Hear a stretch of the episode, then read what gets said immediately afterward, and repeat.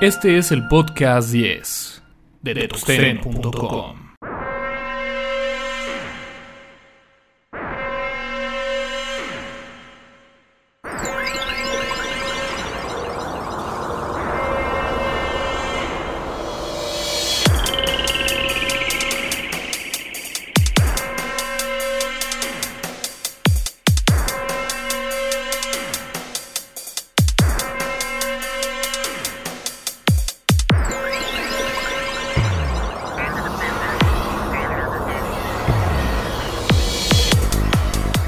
Señores, bienvenidos a esto que es el podcast número 10, este podcast con el cual cerramos esta primera etapa del podcast de tuxteno.com, ya que en el podcast número 11 estaremos con formato completamente nuevo.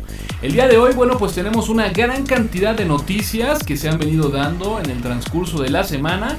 Y aquí sí quiero dar una felicitación a toda la gente de alcancelibre.org porque en este par de semanas han agregado cualquier cantidad de contenidos muy interesantes en su sitio y nos han obligado a que este podcast sea 100% con contenido de alcance libre. El día de hoy, bueno, pues estaremos platicando acerca del primer codificador de software libre para Blu-ray, algunos aspectos de seguridad que se han venido dando en esta red social de nombre Facebook, por aquí platicaremos también acerca de Firefox móvil. Hablaremos un poquito de este hashtag que bueno, pues la gente que utiliza Twitter seguramente lo ha venido viendo en estos días de nombre Apagón Televisa. Aquí les diremos de qué se trata y qué fue lo que generó la creación de este hashtag. Platicaremos acerca de esta demanda colectiva que se ha hecho hacia Sony por quitar esta posibilidad de instalar un sistema operativo en la consola de PlayStation 3 sobre la postura de Steve Jobs y el no uso de Flash en sus dispositivos móviles y sobre la tan rumorada liberación del codec BP8 por parte de Google. Así que señores, yo soy Antonio Karam, Linuxero podcastero y sin más, arrancamos esto que es el podcast número 10.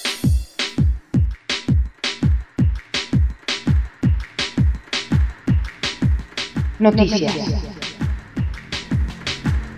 Lo más importante. Lo más relevante. Las noticias del podcast de tuxteno.com con alcance libre. Se anuncia el primer codificador de software libre para Blu-ray. Pues gracias al proyecto X264, una librería libre para codificar cadenas H264, al incansable trabajo hecho por Kevin Kunja, Alex Giladi, Raymond Alston y la gente de Doom 9, espero haberlo dicho bien, ya es posible crear discos Blu-ray en DVDs de doble capa, estos DVD 9 y el DVD 5 de una capa. Con esto permitirá generar contenidos de alta calidad sin la necesidad de comprar dispositivos externos que actualmente son extremadamente costosos. Y como dice el sitio del proyecto X264, ¿qué esperas para crear? Ubuntu asegura tener 12.000 implementaciones en la nube informática. La gente de Ubuntu nos asegura que han contabilizado ya cerca de 12.000 implementaciones de su solución Ubuntu Enterprise Cloud, que compite directamente con otras soluciones de cloud computing ofrecidas por Nobel y la empresa Red Hat. Y Canonical aquí nos menciona que al parecer finalmente han encontrado este modelo de negocios que venían persiguiendo desde hace 5 años en donde bueno pues fueron 5 años en donde esta empresa ha venido navegando a la deriva buscando un modelo de negocios definido en donde pues si bien tenían o tienen la distribución más popular entre los usuarios noveles y aquellos linuxeros que no desean invertirle tanto tiempo en el tuneo del escritorio o configuración de drivers, pues el saber que Canonical ya está generando un modelo de negocios que le permite recuperar esa inversión asegura tener productos de la gran calidad como esta distribución de Linux Ubuntu en un futuro. Importante mencionar también que Canonical está incursionando en el mundo de la música digital, ahí con un store que todavía está empezando a generar sus primeros pasos en esta industria y sin duda alguna pues el concepto del cloud computing que nos queda claro que sigue creciendo a pasos agigantados. Delincuente ruso ofrece a la venta base de datos de 1.5 millones de cuentas de Facebook. Kirlock, que es el nickname de este hacker que está ofreciendo esta base de datos de 1.5 millones de cuentas de Facebook, pues las ofrece desde 25 hasta 40 dolarucos. Por ahí estuve leyendo cuál era la condicionante del precio. No recuerdo muy bien las cifras, pero al parecer las de 25 dólares son aquellas cuentas que tienen menos de 10 amigos y en base al crecimiento de este número de amigos, es decir, más de 10, pues se va acercando a la cifra de los 40 dólares. En hardware, el director de VerySync dijo a los medios de comunicación que se desconoce si las cuentas y las claves de acceso que ofrece este hacker son genuinas o si simplemente es una estafa más de internet. Sin embargo, pues una revista que aquí es importante dejar claro que es una revista de expertos de seguridad clandestina canadiense, ha reportado que probó varias de las muestras que ofrece este hacker y que pues al probarlas todas las cuentas ingresaron con los passwords que Kiros les proporcionó. Así que yo lo que les puedo recomendar, mientras son peras o son manzanas, entra a tu cuenta de Facebook, cambia el password y no nada más cambia el password por esta situación, sino te recomendamos que de forma periódica hagas este cambio de password. Verifica además en la configuración de la cuenta que el correo electrónico con la cual está asociada esta cuenta pues siga siendo la original o que no veas alguna otra y ya si eres de plano súper paranoico, te recomendamos también que cambies el password de la cuenta de correo. Así que, realidad o mito. ¿Y tú? ¿Tienes Facebook? Google anunciará en mayo a las compañías que apoyarán al codec BP8.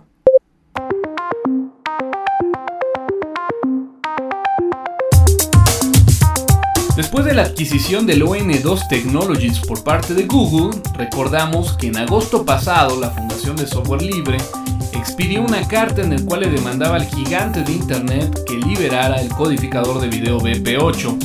Eh, según el sitio de Viva Linux, se tienen algunos rumores en donde todo indica que Google estaría anunciando de forma oficial la liberación de este codec de video en su más próximo evento, el Google I.O., en donde también eh, se especula que Google ya está trabajando con algunos socios de negocios en la implementación y el uso del codificador BP8 en sus productos. Así que bueno, pues habrá que estar muy al pendientes acerca de esta pronunciación de Google en el próximo Google I.O. que se llevará a cabo el próximo 19 y 20 de mayo.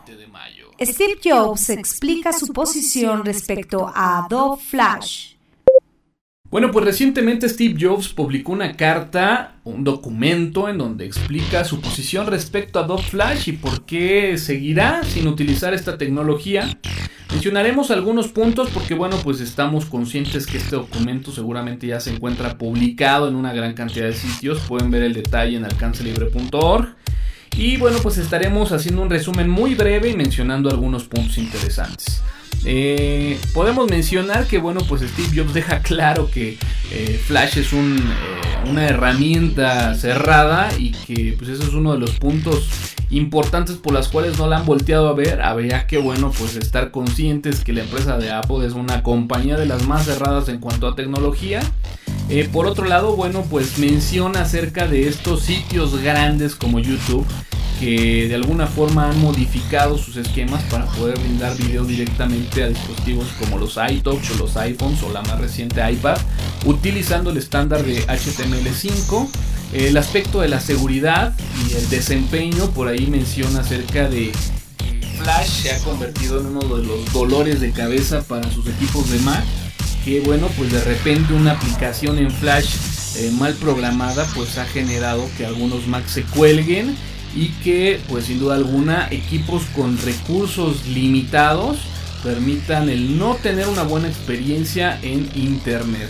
Eh, hay un punto muy interesante acerca de la duración de las baterías en dispositivos móviles nos comenta que por ejemplo el estar reproduciendo video con la codificación en H264 permite una duración de hasta 10 horas constantes, mientras que bueno, pues estar viendo videos estar reproduciendo videos utilizando flash, esta vida útil de la batería podría estarse reduciendo prácticamente a la mitad y estar contando con únicamente 5 horas de reproducción.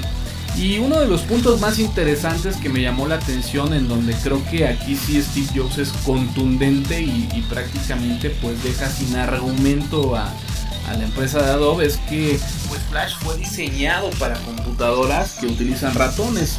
Sabemos muy bien, lo hemos experimentado en muchos sitios, en donde muchas veces el menú se activa cuando el mouse o el cursor del mouse empieza a acercar a cierta zona o a cierta región de la aplicación y Steve Jobs, bueno, pues comenta que reproducir ese tipo de ambiente con una pantalla multitouch, pues sin duda alguna es algo que simplemente no va o que estaría generando una gran cantidad de tiempo el recodificar o reprogramar esas aplicaciones para que pudieran comportarse de igual forma en una pantalla multitáctil. Así que esta es la postura que muestra Steve Jobs referente a Adobe Flash en donde bueno pues en conjunto con esta noticia de que recientemente el próximo mes Google podría estar hablando acerca de la liberación de este codec BP8 para video es sin duda un gran gancho al hígado para la empresa de Adobe. ¿De qué trata el hashtag apagón Televisa en Twitter? Twitter, Twitter y sus fenómenos sociales. Bueno, pues en esta ocasión le tocó a la empresa de Televisa y seguramente ustedes han visto este hashtag que ha aparecido recientemente con el nombre Apagón Televisa. Para la gente que no está muy informada, pues se los platicamos aquí en el podcast de tuxteno.com. Y es que recientemente durante el programa de televisión Tercer Grado, que se presentó el 14 de abril, el señor Joaquín López Dóriga hizo algunos comentarios que no dejó muy a gusto a algún sector de la sociedad.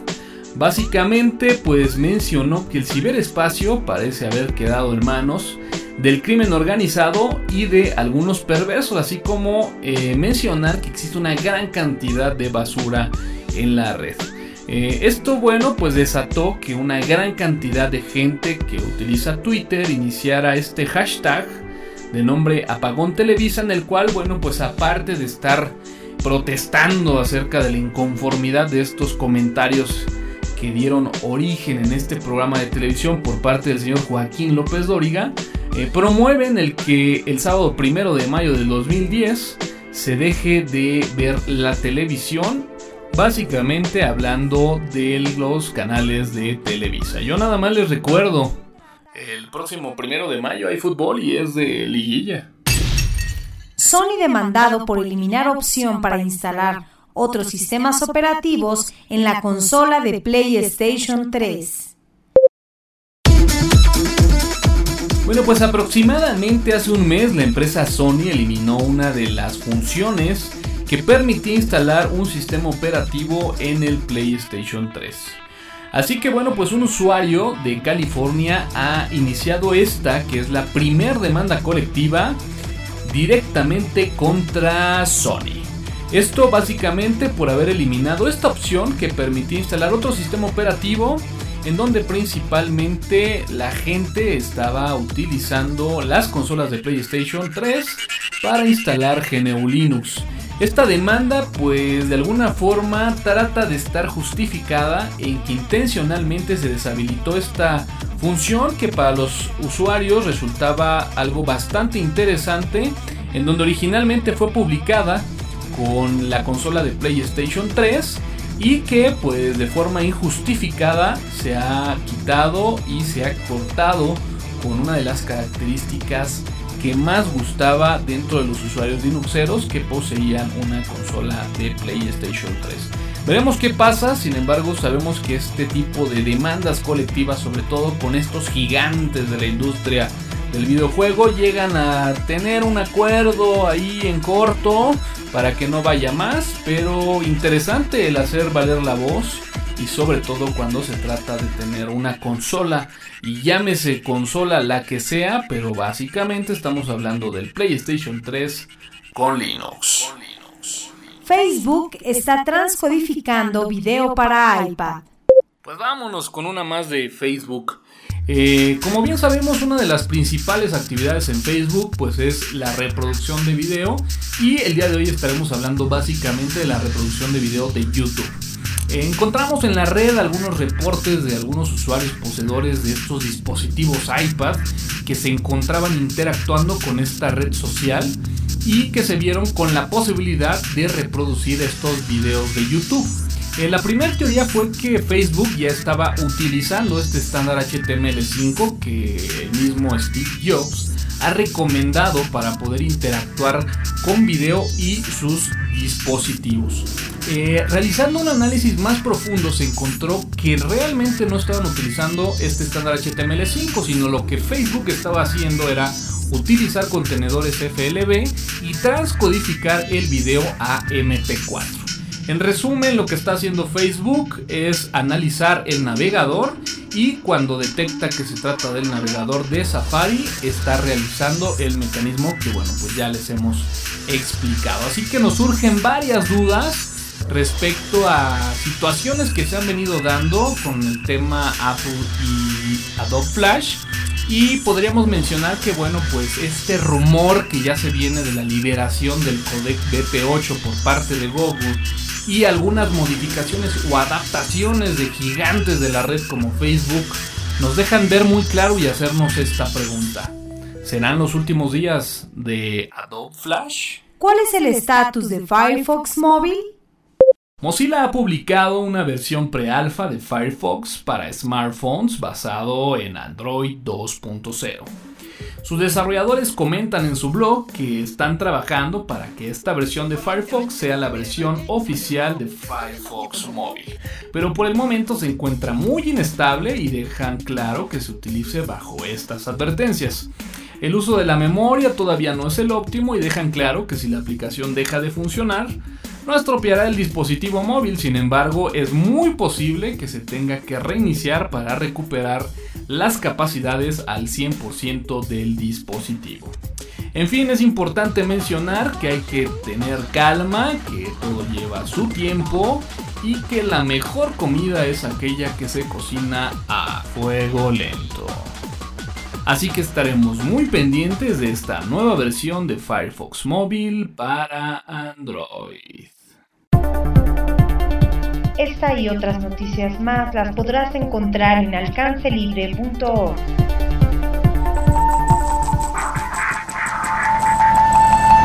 Tuxeno.com, soportando al software libre en México. Comparte tus comentarios en podcast.tuxeno.com.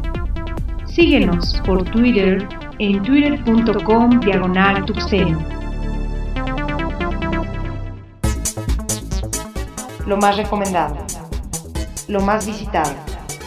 La recomendación de los bookmarks de tuxeno.com.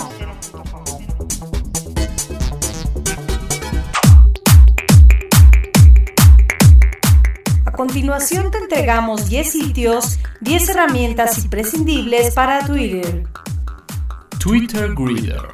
Para mostrar tu rango en Twitter y conocer nuevos posibles contactos. Twitter Holic para conocer los top users de Twitter. Twinfluency. Mide la influencia social de una cuenta Twitter. Mr. Milestone. Te envía un mensaje por cada 100 seguidores nuevos. TweetScan. Para programar alertas de búsquedas. My Cleaner. Ordena los contactos en función de su actividad. Twitoria para detectar a los que hace tiempo que no actualizan. Cuida. Envía un aviso cuando alguien deja de seguirte. Monitor. Para monitorear las palabras claves deseadas. Tweetbee. Para crear alertas rastreando palabras claves en Twitter. Todas estas ligas las podrás encontrar en www.tuxeno.com.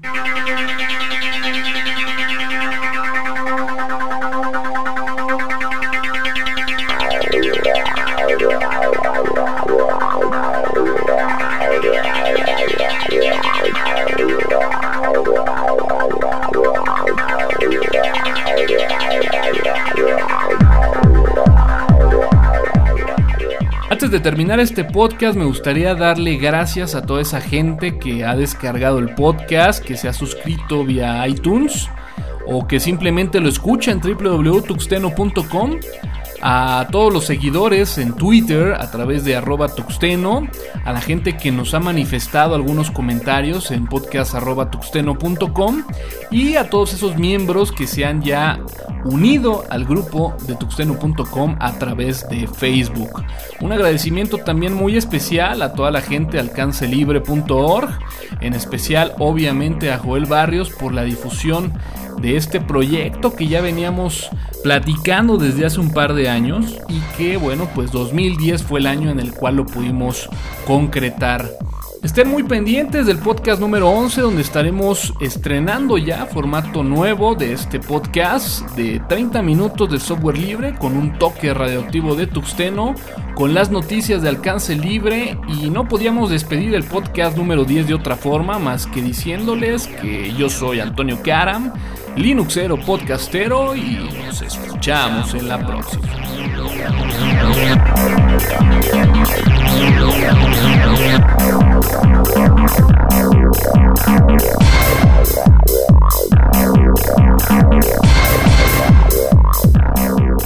La música del podcast de tuxteno.com es cortesía de Ortiz79, Painting, Electric Zoom y Peter Sharp.